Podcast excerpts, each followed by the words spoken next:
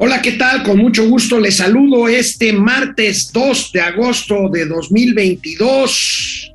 Vaya situación, tensión en México y ahorita vamos a ver también en China con Estados Unidos. Vamos a ver de qué se trata, pero mientras tanto le digo a lo que no se había atrevido, por lo menos a este nivel, el presidente López Obrador ya lo hizo, expropió, expropia la 4T terrenos para construir el tramo 5 del tren Maya.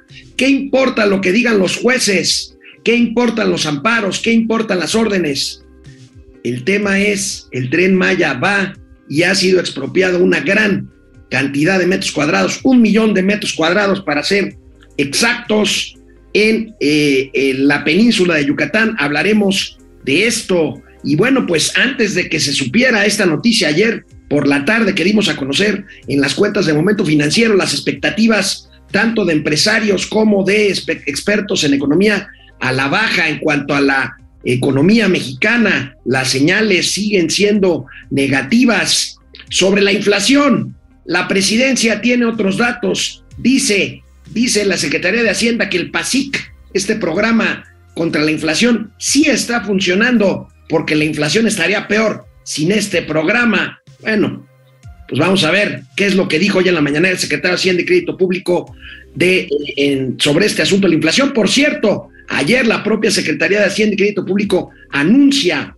anuncia el regreso de esta plataforma electrónica CompraNet que llevaba 17 meses, 17 meses, 17 días caídos caída la plataforma sobre la que se hacen todas las operaciones de compra de bienes y servicios por parte del gobierno federal, más subsidios al Chaifa, a Santa Fantasía y por supuesto a la Comisión Federal de Electricidad que sigue perdiendo dinero. Y bueno, pues en una última hora que quiero compartir con ustedes tiene que ver con el orden económico mundial, tiene que ver con que se está empeorando la situación geopolítica mundial, lo cual va a afectar a la economía, adicionalmente a la guerra de eh, Rusia con Ucrania, bueno, pues está la tensión que llegada ya a puntos verdaderamente álgidos entre China y los Estados Unidos. Hace unos minutos, apenas un poquito antes de las 10 de la mañana, por eso entramos ligeramente tarde, estábamos checando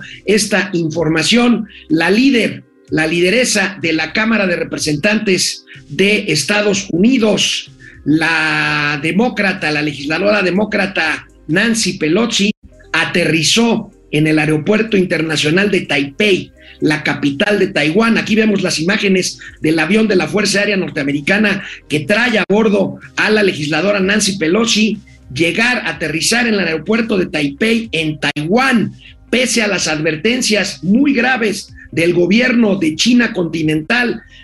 Un poquito de antecedentes, eh, Taiwán es una pequeña isla ubicada frente a las costas de China continental, este inmenso gigante asiático que se ha mantenido independiente, independiente al régimen chino que tiene pues con un pie en el cuello a Taiwán desde hace muchos años bajo presiones similares, aunque bueno, hay las diferencias a las que, por ejemplo, ha mantenido China, eh, primero con el tema del eh, eh, territorio de Hong Kong y sobre todo y en un nivel de, pues, yugo a, a la región del Tíbet, del Tíbet, en los Himalaya, allí en el centro de Asia. Bueno, pues aquí Taiwán, los chinos amenazaron con derribar, imagínense usted, este avión que traía a, a Nancy Pelosi que acaba de aterrizar en Taiwán. Y bueno, pues aquí vemos a la legisladora demócrata poderosa Nancy Pelosi, a la poderosa Nancy Pelosi bajando del avión recibida por las autoridades de Taiwán. Esto sin duda incrementará, incrementa las tensiones. Aviones de guerra chinos rebasaron eh, el espacio aéreo chino, cruzaron el estrecho que divide justamente a la China continental de esta isla, Taiwán, y bueno, pues ahí está la tensión. Vamos a ver cuánto tiempo permanece en territorio taiwanés la legisladora Nancy Pelosi y cuál es la reacción de China que ya dijo que Estados Unidos pagará las consecuencias de esta visita que supone por supuesto pues el apoyo de Estados Unidos a al régimen independiente de Taiwán, de la isla Taiwán anteriormente, si la memoria no me falla, la antigua isla de la Formosa, allí frente a, al territorio continental chino. Bueno, pues esto está pasando en el mundo. Nosotros estaremos muy pendientes en el transcurso de este programa. Si hay alguna información adicional, por supuesto que se las haremos saber. Bueno, por supuesto, tendremos también gatelazos. Estamos ya recorriendo los gatelazos que nos perdimos durante dos semanas de vacaciones. Les pasaremos algunos cuantos más el día de hoy. Empezamos. Momento financiero. Esto Momento Financiero. El espacio en el que todos podemos hablar. Balanza comercial. Inflación. Evaluación. Tasas de interés. Momento Financiero. El análisis económico más claro. Objetivo y divertido de Internet. Sin tanto choro. Y como les gusta. Peladito y a la boca. ¡Órale! ¡Vamos, réjete bien! Momento Financiero. Bueno, pues aparece, aparece en el escenario mexicano el fantasma de la expropiación. No pretendo exagerar ni mucho menos, pero no habíamos visto a este nivel, este fantasma de la expropiación. Había algo que faltaba entre los temores de que Andrés Manuel López Obrador era un peligro para México. Faltaba algunas cosas, se habían ya presentado conforme se habían advertido. Canceló el aeropuerto de Texcoco, canceló una planta cervecera de 900 millones de dólares en Mexicali de una empresa norteamericana, Constellation Brands.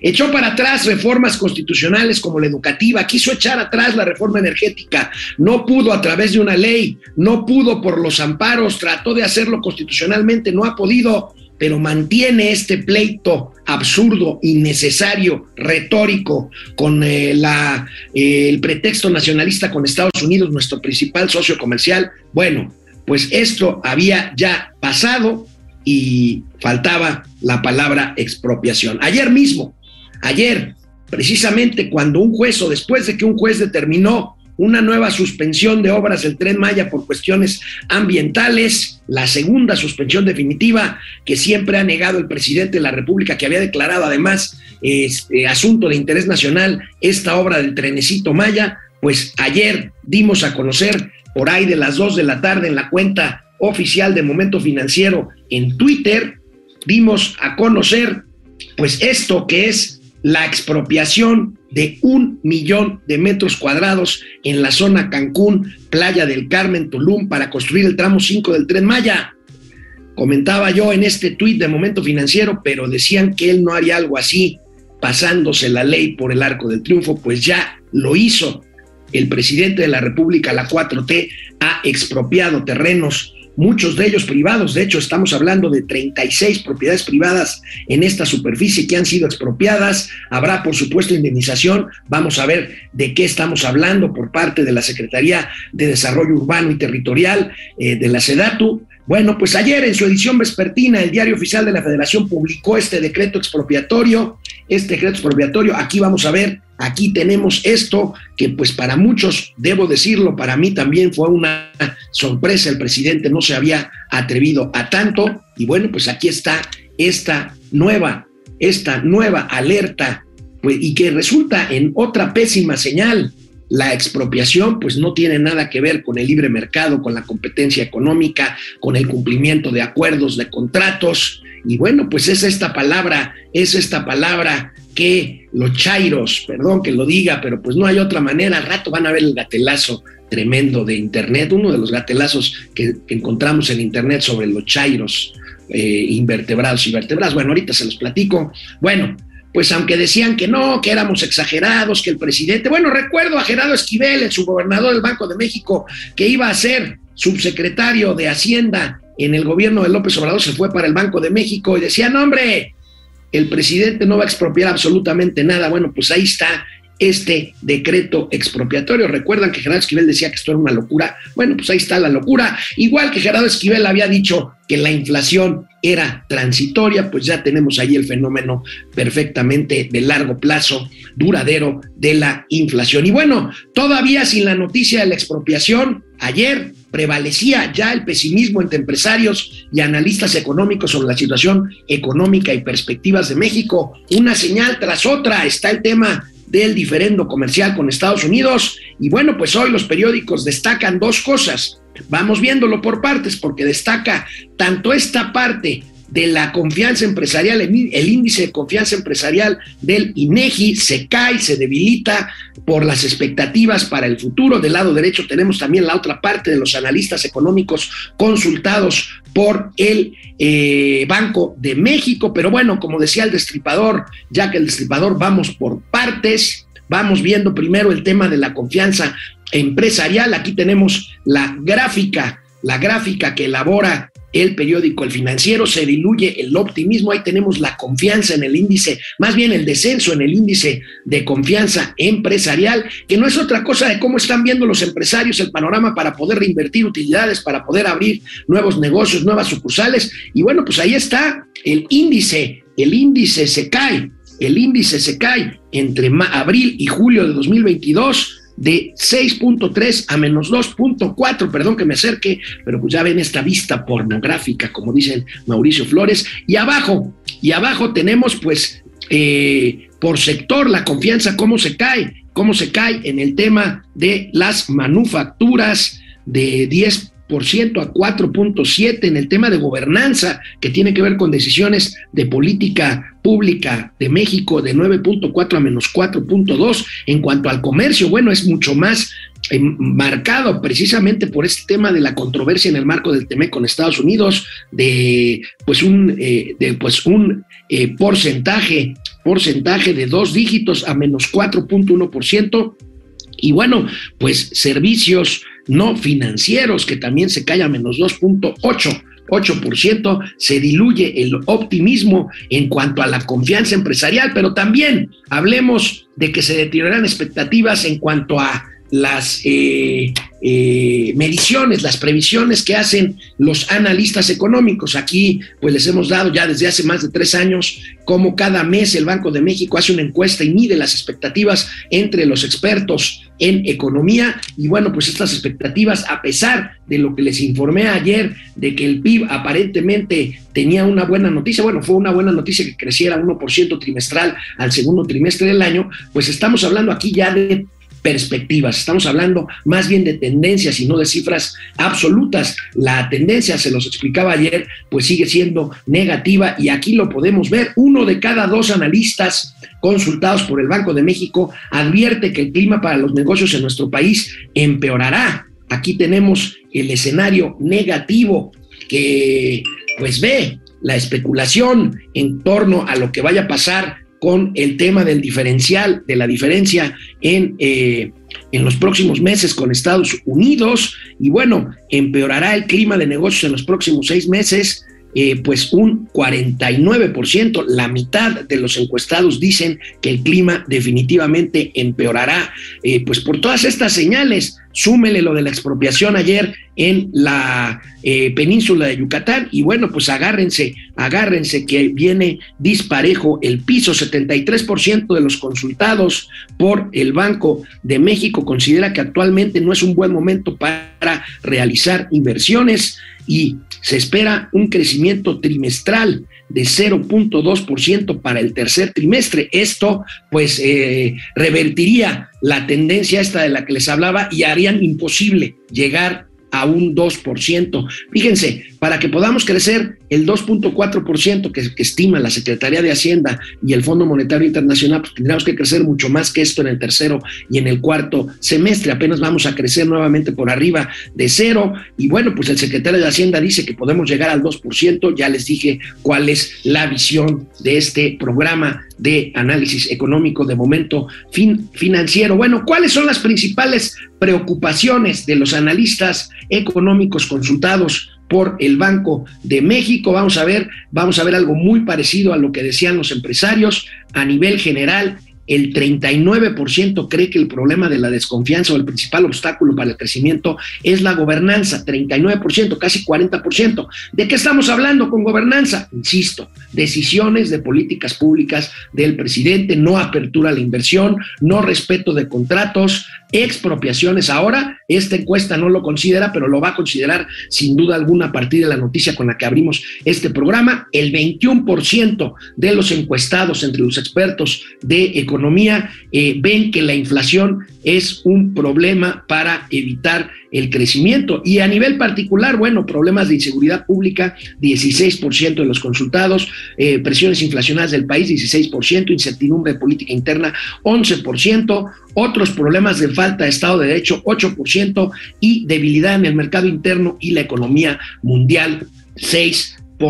Y bueno, pues ahí están las principales preocupaciones. La gobernanza, no aparece en la inseguridad, pero seguramente tiene que ver con gobernanza. ¿Por qué? Pues porque el presidente está ejecutando una política de abrazos y no balazos que no quiere corregir porque dice que es el camino correcto, a pesar de que estamos ya en récord de 130 mil homicidios, de 130 mil homicidios. Eh, eh, eh, pues precisamente por este clima de inseguridad. Pero vayamos a la inflación. La expectativa promedio es la siguiente. Veamos, la expectativa de la inflación ahorita anda en 8.1%, probablemente subirá un poco más. El gobierno dice que a partir del tercer, cuarto trimestre empezará a eh, reducirse. Bueno, pues la encuesta del Banco de México establece que la inflación cerraría el año en 7.83%, un poquito menos del nivel en donde está ahora, y la tasa en 9.61%. Ya les dijimos que aquí pensamos que la inflación puede llegar a un nivel más alto y la tasa de interés, por lo tanto, llegar a 10% de eh, pues rédito o interés mensual pues para tratar de paliar los efectos de la inflación. Consideran, ya lo habíamos dicho, que México conseguirá un crecimiento de 1.78% este año. Yo lo veo francamente bastante por debajo del 1,5%. Y bueno, pues ahí están las expectativas en inflación. El principal efecto precisamente de la inflación, el principal efecto negativo es el tema de adquisición para el consumo de alimentos. Este es un tema grave. Este es un tema grave y veamos esta información en donde se ve que México sufre un deterioro en cuanto a accesibilidad alimentaria. Aquí la tenemos, el acceso a alimentos inciertos, incierto. Eh, casi dos de cada tres familias en el país experimentaron inseguridad en el acceso a alimentos y en algunos casos dejaron de consumir por falta de recursos. Fíjense, un 60% de hogares registran lo que llaman inseguridad alimentaria, o sea, que no tienen seguro de llevar a la mesa los alimentos que requieren por total de, este, de esta inseguridad alimentaria que tienen 60.8% en los hogares mexicanos, leve la consideran leve el 35% de ellos, moderada 15.8% y severa, o sea, con problemas reales de llevar alimento a sus familiares a la mesa familiar 10.1%. Por el contrario, pues 40% eh, afortunadamente pues eh, no, tiene, eh, no tienen problema en cuanto a la seguridad alimentaria a pesar de la inflación. Estas cifras pues son básicamente consistentes con el tema de las cifras de pobreza alimentaria que se registran en este, en este país. Y bueno, pues ahí están, ahí está el panorama, perdón, pero pues ese es el panorama. Y hablando, hablando de inflación, como el problema inflacionario pues es serio, es severo, como lo estamos viendo y como lo hemos reportado aquí en Momento Financiero, bueno, pues resulta que hoy, martes de la salud, el presidente de la República le dedicó más tiempo al tema económico. ¿Por qué? Pues porque la inflación realmente, miren, aquí vemos si el Palacio Nacional se preocupa por aclarar que la inflación no está tan mal como debía, pues quiere decir que lo están viendo con mucha preocupación. Y entonces, pues en Palacio Nacional se tomaron hoy el tiempo para decir que ellos tienen otros datos. El secretario de Hacienda y Crédito Público, como lo hace muy pocas veces, asistió a la mañanera de hoy para explicar que el PASIC, este programa antiinflacionario que tiene algunos meses y que no ha servido para absolutamente nada, no, el secretario dice que sí ha servido. Vamos a ver qué dice el secretario de Hacienda.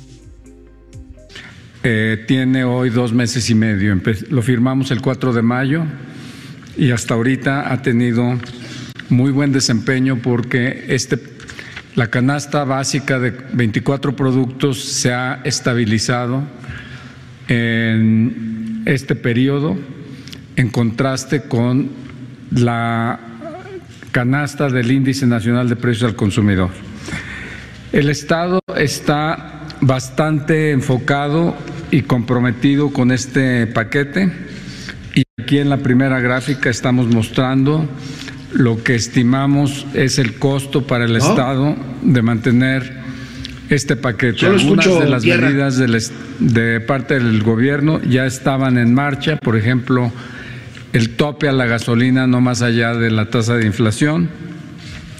Pero aquí se Sí, sí, describe un costo de se- 574 mil millones de pesos, que incluye un capítulo muy grande de seguridad alimentaria por 68 mil millones. Bueno, pues ahí está el secretario de Hacienda y Crédito Público. Yo le quiero decir algo, justamente la mayor parte de los productos incluidos en la canasta del PASIC han sufrido, han sufrido incrementos como lo ha reportado el propio INEGI en sus eh, índices nacionales de precios al consumidor, en la inflación, pues, y bueno, pero ahí está, el presidente instruyó a su secretario de Hacienda que salga a decir que ellos tienen otros datos, que ellos tienen otros datos, que definitivamente este, la inflación, pues está en la fregada, pero podría estar peor. Y bueno, y si no vean esta joya del secretario de Hacienda y Crédito Público que dice lo que hubiera pasado, según él, sin el PASIC. Sin este paquete, la inflación habría sido 2.6 puntos porcentuales mayor a lo que hoy es de 8.16. Por eso es que, entre otras razones, la inflación de México está más baja que la de otros países, incluyendo Estados Unidos. Y esta es una gran diferencia porque sin este paquete No, bueno, pues, y si mi abuelita tuviera ruedas y pedales, pues sería bicicleta, ¿verdad? Este, pues ahí está esto. La verdad es que la razón por la cual la inflación en México no está más alta es por el subsidio a las gasolinas. Eso está perfectamente documentado. 400, 450 mil millones de pesos nos va a costar el subsidio a las gasolinas, que es realmente el factor que tiene a la inflación por debajo de los niveles en los que se supone que debería de estar. Pero bueno, la propaganda en Palacio Nacional no cesa, no cede, y bueno, pues ahí están las eh, eh, pues razones que dan para justificar pues esto que realmente pues se ve que les preocupa y mucho, y mucho en Palacio Nacional. Y precisamente ante la inflación, pues los consumidores, y ya lo habíamos dicho aquí en Momento Financiero, tienen en su tarjeta de crédito la forma de completar el gasto. Por eso, el crédito al consumo, que básicamente son las tarjetas de crédito, ha repuntado a junio eh, este financiamiento eh, en materia de consumo, pues de bienes, de bienes comunes, no de bienes duraderos, por supuesto, de bienes comunes, alimentos, eh, lo necesario. Pues aquí vamos a ver estas, estos datos del periódico Reforma. Aquí tenemos en junio de 2022 el crédito al consumo creció 4.1% real anual. Fíjense, 4% anual. Veníamos de caídas, por supuesto, con la pandemia de 5.9% en el crédito al consumo en el 2020 con la pandemia, pero aún en la recuperación, en el rebote de 2021, ya eh, con la pandemia eh, pues a la baja, pues de todos modos el crédito al consumo se cayó 9.3% y ahora está repuntando un poco por la recuperación del propio consumo, pero también por eh, usar estos métodos de eh, pues apalancarse para completar la quincena. Y pues va tarjetazo porque pues el tema de los precios está tremendo y no alcanza a completar la quincena del sueldo para el eh, abasto de, de eh, productos básicos, fundamentalmente alimentos en los hogares mexicanos. Bueno, pues vamos llegando a la mitad del programa de hoy de Momento Financiero. Vamos a leer los comentarios, hacemos una pausa, volvemos con información. Vamos a dejar un poco más de tiempo hoy para los gatelazos, porque si no se nos van a seguir colgando los que dejamos ir en 15 días de no merecidas, inmerecidas, pero necesarias vacaciones. Volvemos. Muchas gracias, de veras gracias por estar aquí conectados, siguiéndonos. Muy buen, muy buena audiencia tenemos el día de hoy, martes, Hub 500, no, Hub 5252. Saludos a las carnitas y a la barbacoa de las finanzas. ¿A quién no le gustan? Gracias, Hub. Si el presidente sigue actuando como hasta ahora, tener un crecimiento de cero en todos sus sexenios será una buena noticia. Ah, Javier, pues bueno, pues es una buena forma. Fíjate, serías un buen vocero, ¿eh? Encontrarle la parte buena a lo negativo. Bueno, podría ser peor, podría ser una caída tremenda. Bueno, no. Yo creo que eh, eh, el crecimiento va a ser cercano a cero en todo el sexenio y el presidente López Obrador tendrá que tragarse sus palabras de que durante muchísimos años estuvo jode y jode y jode con que el crecimiento de 2%, 2.4% del periodo maldito, asqueroso, neoliberal no era suficiente. Alejandro Méndez Sánchez desde Querétaro, muchas gracias. Alejandro Tocayo, Saúl Vargas, qué, qué huevos de Pelosi en China, Taipei. Eh, Estados Unidos es grande. Bueno, Saúl, gracias por tu opinión. Pues bueno, es, es, es realmente una decisión eh, pues arriesgada, pero eh, seguramente va, vaya, Nancy Pelosi no es miembro del gobierno de Biden, pero bueno, es de su mismo partido y pues me imagino que es un gesto también para apoyar políticamente al gobierno de Joe Biden, este, pues en su posición como país, pues la posición que ha tenido hegemónica siempre, y bueno, pues es un, gesto eh, verdaderamente de desafío de las advertencias chinas. Jacob Frías, buenos días, tío Alex y comunidad financiera. Financiera. Julio César, buen día, dúo dinámico, gracias, Julio. Antonio G. Alcaraz, buenos días, financieros. José Marín, buenos días desde Mexicali. Puta, te has de estar ahogando de calor, Pepe. Saludos con una buena chela allá en Mexicali. Lucia Elena Silva, eh, buenos días. Gracias a todos. Pupi Noriega, hermoso día, amados tíos. Gracias, Pupi. Francisco García, buen día, equipo financiero. El costo de los elefantes blancos de Santa Fantasía y Dos Bocas siguen incrementando. Ahorita tengo información sobre Santa Fantasía. Vamos a ver, mientras la austeridad llega a otros lados, es correcto. Rey R, 2001R, lo, lo suyo, lo suyo no es cantar para la Sheinbaum, pues no, ayer pasamos este gatelazo, este, eh, sobre pues el palomazo que se echó ahí con su pareja en su departamento de Copilco, Antonio G. Alcaraz de Tlalpan, más bien su departamento de Tlalpan. Antonio G. Alcaraz, ayer no los pude ver, pero y el nuevo estudio, todavía nos falta, muchas gracias, por eso estamos aquí.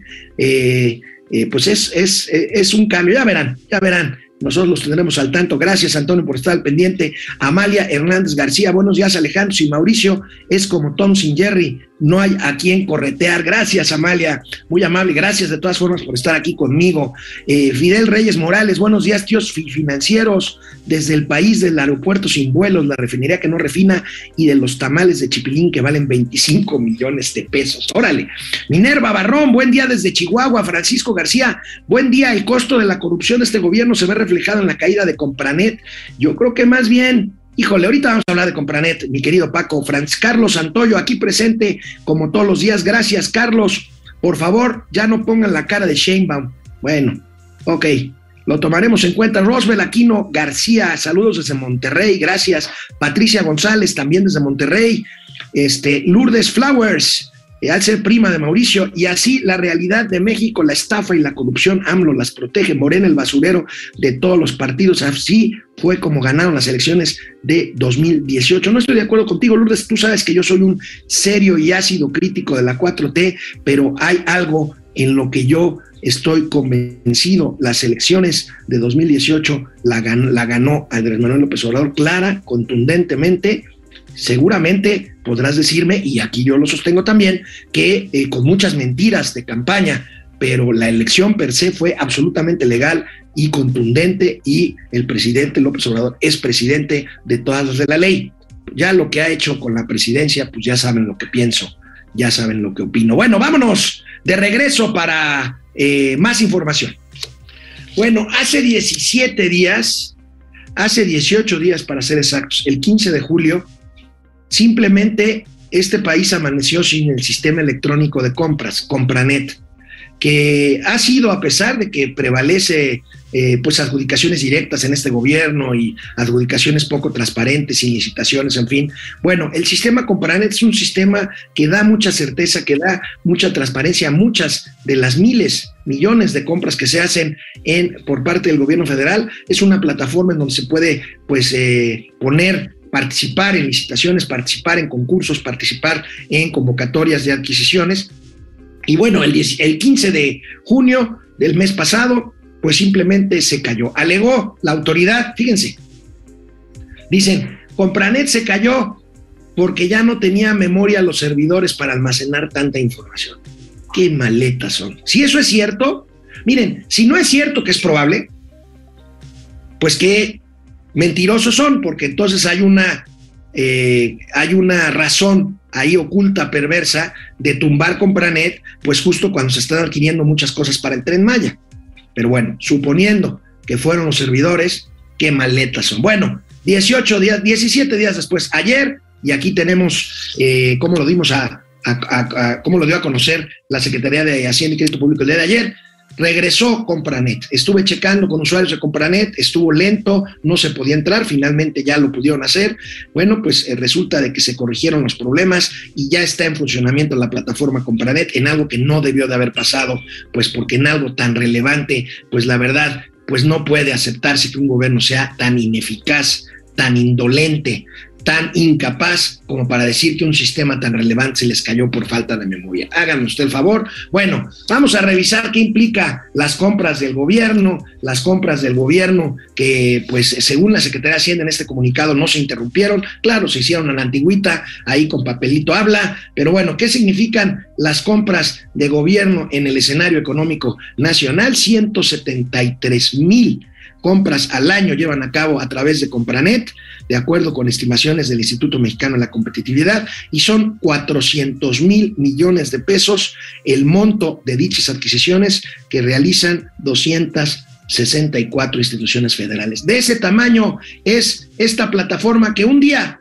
hace poco más de dos semanas, el gobierno simplemente dijo, pues es que nos quedamos sin memoria y entonces se cayó la plataforma. Qué maletas son, la verdad qué maletas son. Bueno, y hablando de maletas, mientras el Aeropuerto Internacional de la Ciudad de México se sigue cayendo, se sigue cayendo, ¿por qué? Porque estaba planeado para que este año ya funcionara el de Texcoco y no funcionó. Bueno, el gobierno de la 4T debe de haber destinado recursos al mantenimiento y al apuntalamiento de la Terminal 2 y de la Terminal 1 del Aeropuerto Benito Juárez. No lo hicieron así, se está cayendo materialmente en pedazos, pero mientras esto sucede, se triplica el subsidio para mantener vivo el Chaifa, el Aeropuerto Internacional Felipe Ángeles de Santa Fantasía. Fíjense nada más esta información. Triplican, triplican el subsidio a la IFA que tiene 11 operaciones al día.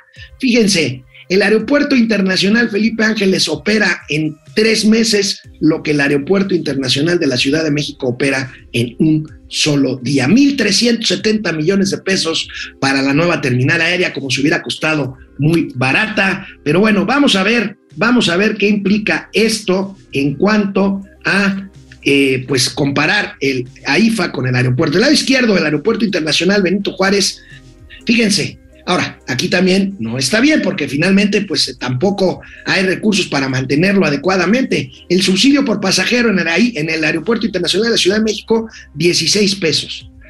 El subsidio anual, 680 millones de pesos con 42.7 millones de pasajeros. El AIFA, fíjense, el subsidio por pasajero, 4.705 pesos, para un total de 1.370 millones de pesos y apenas 291 mil pasajeros de veras, de veras, vuelvo a lo mismo.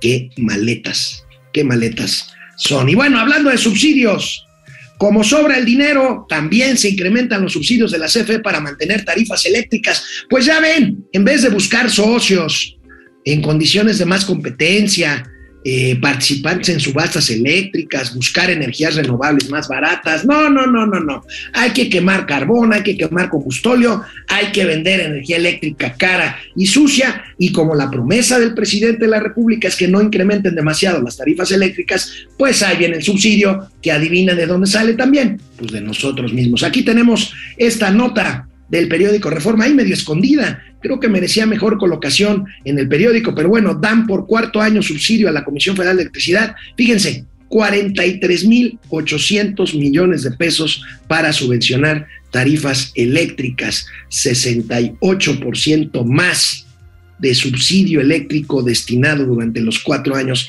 de esta administración. No, pues si les digo, les digo, como sobra el dinero, pues bueno, en lugar de, en lugar de buscar nuevas fuentes alternativas más baratas, vamos a meterle al subsidio para que este gobierno sea soberano en su energía eléctrica también, para que Bartet haga sus negocios y para que, para que seamos, insisto, soberanos. Ya iba a decir otra cosa, so Imagínense nada más. Vamos a ver el cuadro en donde se ve este incremento de casi 70% en el monto de subsidios. ¡Qué barbaridad! Fíjense, este sexenio operó con inició con subsidios otorgados al sector eléctrico, más bien a la CFE, directamente a la Comisión Federal de Electricidad, al primer semestre de cada año, 23 mil millones de pesos en 2018, 43 mil 800 millones de pesos al cierre del primer trimestre de 2022. Ahí está el dinero público al barril, al barril sin fondo. Y bueno, hablando de dinero, nos salvan las remesas. Ayer les dimos a conocer, mientras ocurría, les di un breaking news, una noticia de última hora aquí el, momento, desde el momento en que se supo del récord de remesas al primer semestre del año, vamos a recordar rápidamente, ayer les di las cifras, pero vamos a recordar lo que hoy, eh, lo que hoy, vamos a ver lo que hoy publican los periódicos en torno a este, que pues no es nada para presumir, aunque sí es muy necesario, este dinero máximo, nuevo máximo de enero a junio, o sea, en el primer semestre del año, 28.352 millones de dólares contra apenas 10.500 millones de dólares que se tenían en el primer semestre de 2010. Benditas remesas, tiene razón el presidente Andrés Manuel López Obrador, no tiene la razón de presumirlas porque no tienen que ver absolutamente nada con su gestión de gobierno. Vaya, ¿saben cómo bajaron las comisiones históricamente de las remesas, estas comisiones que antes se cobraba un dineral a los paisanos que mandaban dólares, ¿saben cómo bajaron las comisiones? Con competencia, señores, señoras, con competencia, no con decretos, no con precios controlados. Perdón, pero esa es la realidad. Vámonos a una pausa, a leer más comentarios. Estamos atentos a la estancia de Nancy Pelosi en Taiwán y regresamos con los gatelazos. Bueno, pues Vera Mizuk nos dice, muy delicado eso que sucede en Asia, esperamos que nada progresa de todo eso, ¿verdad? Bueno, pues esperemos que no pase a mayores. La verdad es que la tensión con China ya se escaló. Fíjense, hace algunos meses, un par de años, la tensión era exclusivamente comercial. Ahora puede escalar a una, a una tensión geopolítica y hasta militar. Les repito, Nancy Pelosi en Taiwán y por ahí aviones chinos, casa chinos, pues por ahí eh, volando cerca. Pues es muy corto, la verdad, el estrecho de Taiwán, la franja de mar que divide la China insular, Taiwán con la China con la gran China eh, eh, continental, Jorge Yopigua, Compranet, la estafa maestra de Andrés Manuel López Obrador, Morena y la 4T, Minerva Barrón, aquí en Estados Unidos estamos sufriendo también con los altos precios, luz, 400 dólares por mes, con ese calor no se puede apagar el aire, pues no, eh, justamente el aire acondicionado en verano es un tema muy delicado para el tema del costo de la luz. Laos Yan, la inflación abarata las deudas, el gobierno es quien debe más. Pues mira, Laos, abarata las, las, deudas, no te entiendo, la verdad, porque las tasas de interés suben y el gobierno debe, pero tú también si tienes eh, créditos. Y si no los tienes, este, pues pagas un sobreprecio por cualquier cosa que, compres, sobre todo alimentos. Vicente Albeniz y la pobreza franciscana, pa' ahorita tenemos unos gatelazos que no tienen una idea de cómo está. ¿Se acuerdan de la Vilchis ayer con su bolsita? Está muy de moda, carísima de París, como dicen por ahí. Bueno, pues hoy les tengo a otro personaje de la 4T exhibiendo su pobreza franciscana. Minerva Barrón, Eva Jaime sí acabó de, sí acabo de llegar de Odessa y está muy caro todo. Este, Minerva Barrón y los servicios ni se diga luz, gasto muy caro. El Pidio Ortega ya se pasó de lanza el Mauricio, ya le sigue que regresa hasta el ¿cuándo? el jueves. El jueves estará conmigo. Es un talegón. Eh, Eva Jaimes, Minerva Barrón, todo muy caro, ya no alcanza el sueldo para la despensa. Juan José Medina Ordaz, desde Sombrerete. Juan José, hace mucho que no leía un comentario tuyo, me da mucho gusto. Padre, el análisis superior, 1340 días con un presidente que se siente San Francisco de Asís y no por humilde, sino porque le gusta estar rodeado de animalitos. Ojalá. Bueno, Héctor Gerardo Trejo, querían quitar el INE después del cochinado de su elección. Pues Morena, ahí tienen. Carly Agui, los chinos son puro cuento, igual que el doctor, doctor. Ackerman, vamos a ver, pero bueno, la atención ahí está. Pedro Horta Rendón desde Tijuana. Carly Agui, recordemos que si eres priista, eres amlover y viceversa. Pues no creo que sea tan, tan claro el silogismo, Carly, pero bueno. Isela Maldonado, ¿con qué se paga el subsidio? ¿Deuda? Este, no, hasta ahorita no, con recursos directamente fiscales. ¿Con qué se paga? Quitándole dinero a otros programas este, que este gobierno no considera prioritarios. Así de simple y cela. Genaro Eric, el rayito de esperanza ya está electrocutando al país. Jaime Loera, que compren por Mercado Libre y en 24 les llegan. Alex, gracias por el consejo, Jaime. Yo soy usuario de Mercado Libre, es una gran plataforma. Javi Rodo, Alex, en este gobierno la estupidez es la norma por lo de Compranet. Cruz Omar Gutiérrez Chávez, saludos desde San Miguel de Allende. ¡Ah, qué hermoso es San Miguel! Freddy Zacarías, entre mentiras, hartazgo en contubernio de las mafias y operación del PRI, así ganó el bulto. Isela Maldonado, fue fascinante la teoría del trastorno delirante de AMLO. Si se ajusta el desarrollo y lo que hoy vemos. Marielos Aguinaga desde San Antonio, Texas.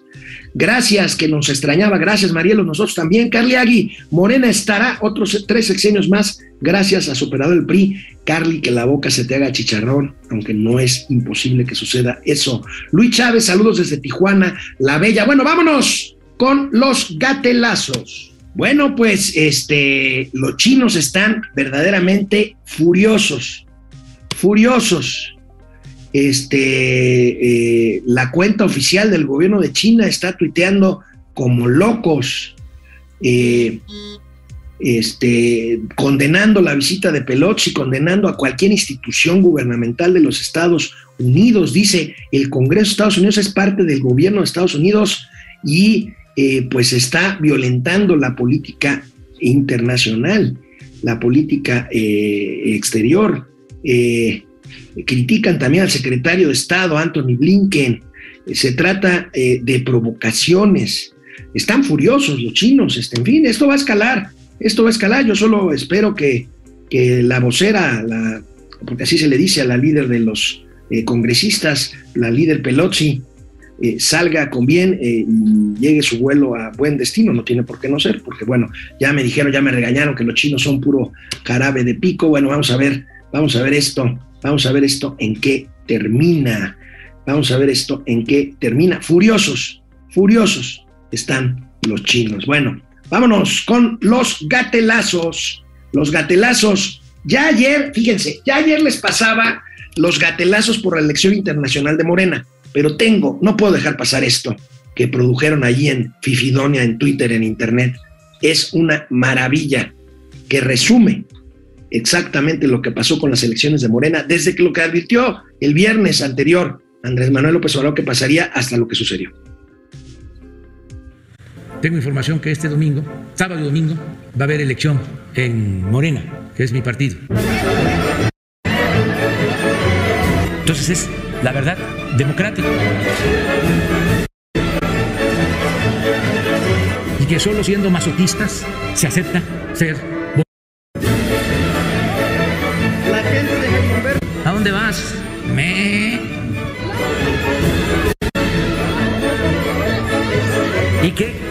demuestren que son buenos ciudadanos. Sobre todo que se supone que fundaste el partido, Carmen. No puedes hacer este tipo de cosas. Y evitar ser acarreado. No, no sé, nomás nos traen, no sé. Y que nosotros hemos luchado siempre por la democracia.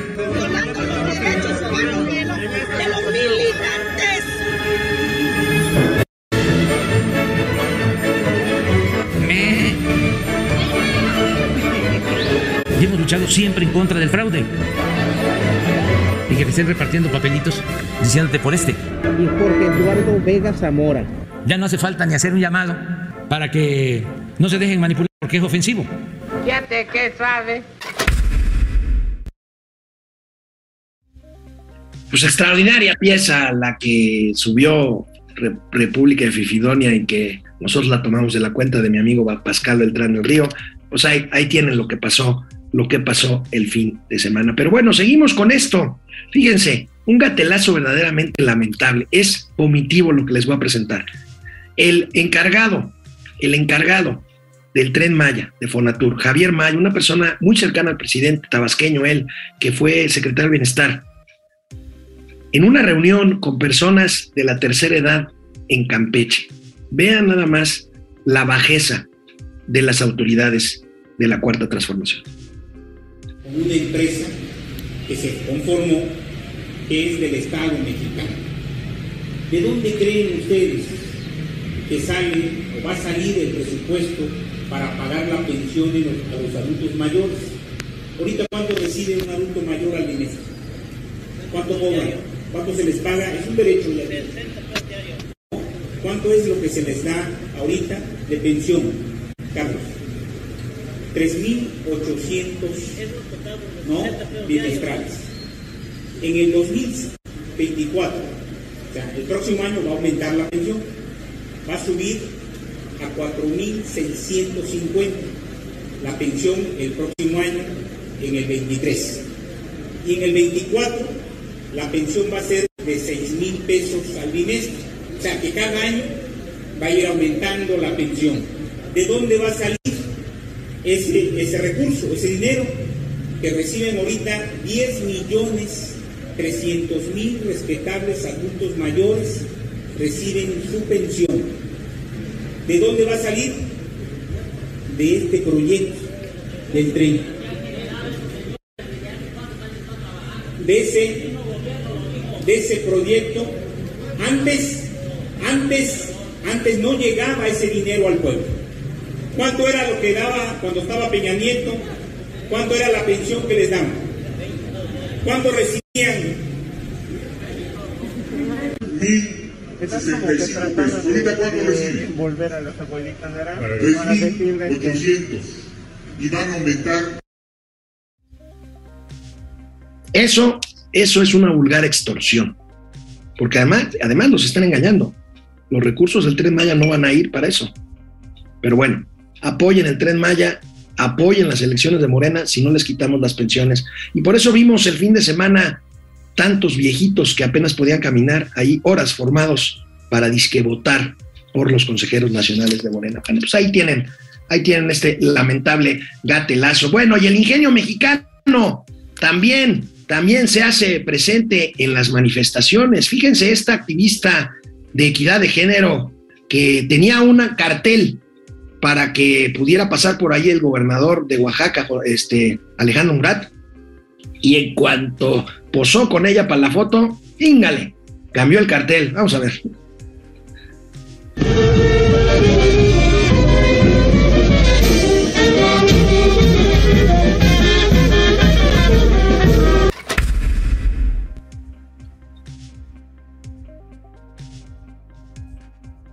Bueno, pues se le aplicaron al gobernador Murat, tenía un cartel que decía Oaxaca lo tiene todo y en cuanto se paró la foto, venga la protesta, muy legítima por cierto, se molestó el gobernador, el gobernador Murat con este episodio allí en la Guelaguetza, donde está Mauricio Flores ahí, pues talegueando muy a gusto, ¿verdad?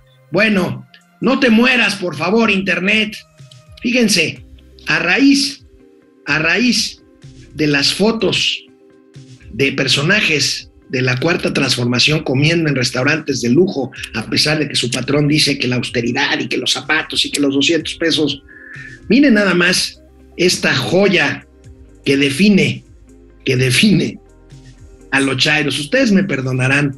Eh, bueno, ya les había dicho que hace tiempo no me gustaba mucho el tema de Chairo, pues por el, la connotación, la palabra Chairo, por la connotación que pudiera tener peyorativa, pero bueno, se han esforzado tanto quienes maromean y justifican hasta lo injustificable, que pues ya no se encuentra otra palabra más que esta, pues al igual que ellos irresponsablemente usan la palabra facho, que tiene más que ver con un tema del fascismo italiano, así se les decía a los fascistas fachos, pues bueno, pues no encuentro otra, pero vean, vean esta, esta imagen, esta imagen que tenemos aquí. Ahora sí que pueden clasificar en dos categorías, vertebrados o invertebrados, es decir, chairos con hueso y chairos sin hueso. Su alimentación depende de su clasificación. Los vertebrados, o sea, los que tienen hueso, comen en restaurantes de lujo y los invertebrados, o sea, los que no tienen hueso, comen frijol con gorgojo. Vaya, vaya, vaya, vaya, genialidad esta tremenda. Y bueno, hablando de esto, aquí les tengo a un chairo vertebrado, o sea, a un chairo con hueso. El impresentable Pigmeno Ibarra, el, el malabarista mayor, el propagandista en jefe de las hordas de la 4T, viajando en primera clase el angelito de Miami a México. Tenemos estas imágenes que nos comparte precisamente Mauricio Flores. Vaya, hasta aquí hizo algo. Fíjense, en primera clase con su relojote Rolex en la muñeca izquierda, en un vuelo Miami-México, con pantalones de marca, con pantalones jeans, pero de marca. Esos pantalones que son bastante caritos. Y bueno, pues ahí arriba, a la derecha, en la sala VIP del Aeropuerto Internacional de Miami. Yo estoy seguro y le voy a pedir, le voy a exigir pruebas a Mauricio Flores, porque yo estoy seguro que ese aeropuerto no es Miami. Debe de ser la sala VIP del Aeropuerto José Martí de La Habana o del Aeropuerto Internacional de Caracas. Este, ¿Cómo se llama el aeropuerto de Caracas? Simón Bolívar, debe ser como se llama casi todo ahí. Pero bueno, aquí tenemos a Epic Goebbels, Epigmenio Ibarra, Epigmenio Ibarra que dice que vivan los pobres y dale tu mano al indio y la pobreza franciscana, ahí lo tenemos. Bueno, en gatelazos durante las vacaciones de momento financiero, perdónenme, ya se la saben, seguramente ya leyeron mucho al respecto, pero no puedo dejar pasar la respuesta que dio el presidente de la República, Andrés Manuel López Obrador, en alguna mañanera de esas donde estábamos de vacaciones, cuando el gobierno de Estados Unidos oficializó lo que sabríamos que vendría, la controversia comercial por incumplimiento de acuerdos pactados en el Tratado de Libre Comercio. Vamos a ver. Uy, qué miedo, mira cómo estoy temblando. Y que vienen platillos a más de cuatro a llevarnos. Uy, qué miedo, mira cómo estoy temblando. Uy, qué miedo, mira cómo estoy temblando. El dólar va para arriba y el peso sigue bajando. Uy, qué miedo, mira cómo estoy temblando. Uy, qué miedo, mira cómo estoy temblando. La canasta va para arriba, mi Pues bueno, pues ahí tenemos el uy, qué miedo este que pues no gustó nada en Estados Unidos, por supuesto, en el mundo entero se comentó esta forma pues tan burda de no tomar en serio un tema que es serio y que el presidente en el fondo sabe que es serio.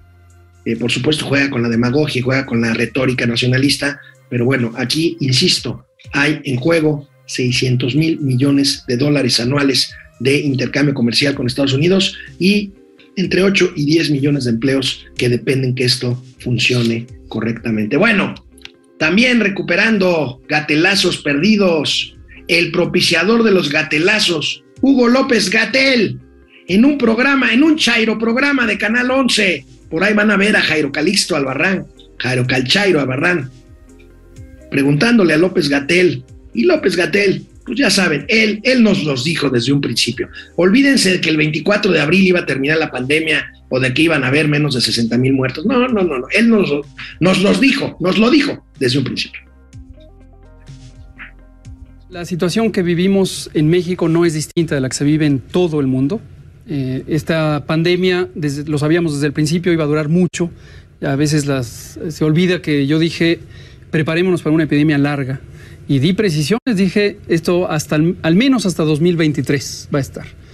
Y característicamente estas enfermedades emergentes subidas, bajadas, subidas, bajadas. Pero ¿por qué no se vacunaron si, digamos, había información clara en ese sentido? ¿O nada más por oír a López Dóriga? ¿O por qué? Ah, bueno. La infodemia juega un papel crucial. Eso es muy desafortunado porque lo que hemos vivido, y no solo en México, eh, también en otros países, es esta repetida práctica de los grupos de que lo que quieren es lucrar con la epidemia, lucrar con el dolor humano, convertirlo en una batalla política y eso confunde mucho a la población. No es la única razón, hay gente que tiene eh, ideas previas, prejuicios, eh, miedos eh, respecto a una intervención como pueden ser las vacunas, pero definitivamente la infodemia no ayuda. En mi teoría darwiniana de la evolución, este es uno de los orígenes de los gatelazos. Gatel mintiendo, Gatel maromeando, y pues ya saben, ahí con los lambiscones poniéndole las cosas ahí a modo. Bueno, terminamos este programa con un gatelazo internacional también dado durante las vacaciones. Bueno, resulta que ya saben que Boris Johnson se va, se va pronto, pero bueno, mientras nosotros estábamos de vacaciones, Boris Johnson visitó por última vez en su calidad de primer ministro la eh, Cámara, el Parlamento británico, y veamos cómo se despidió.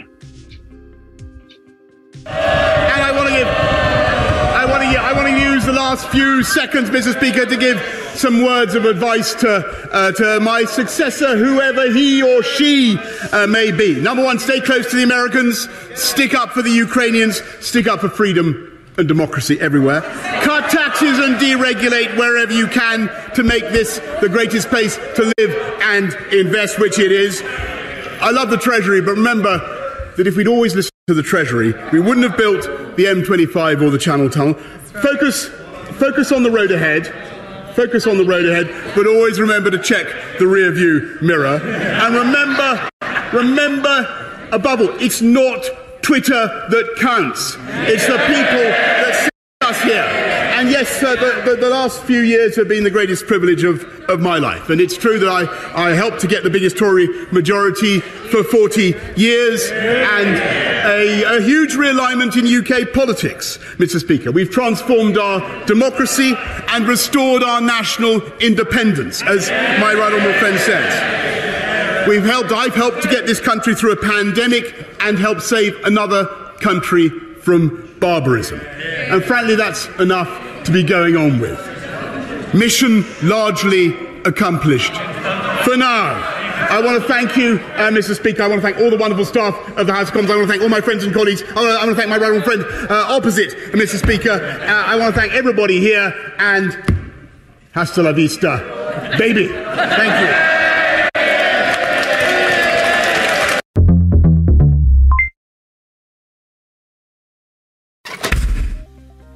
Pues ahí tenemos uno de los populistas que ha hecho un poquito peor este mundo.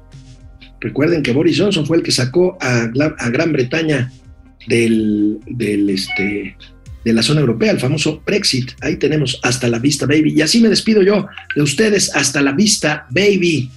Nos vemos mañana. Cuídense mucho.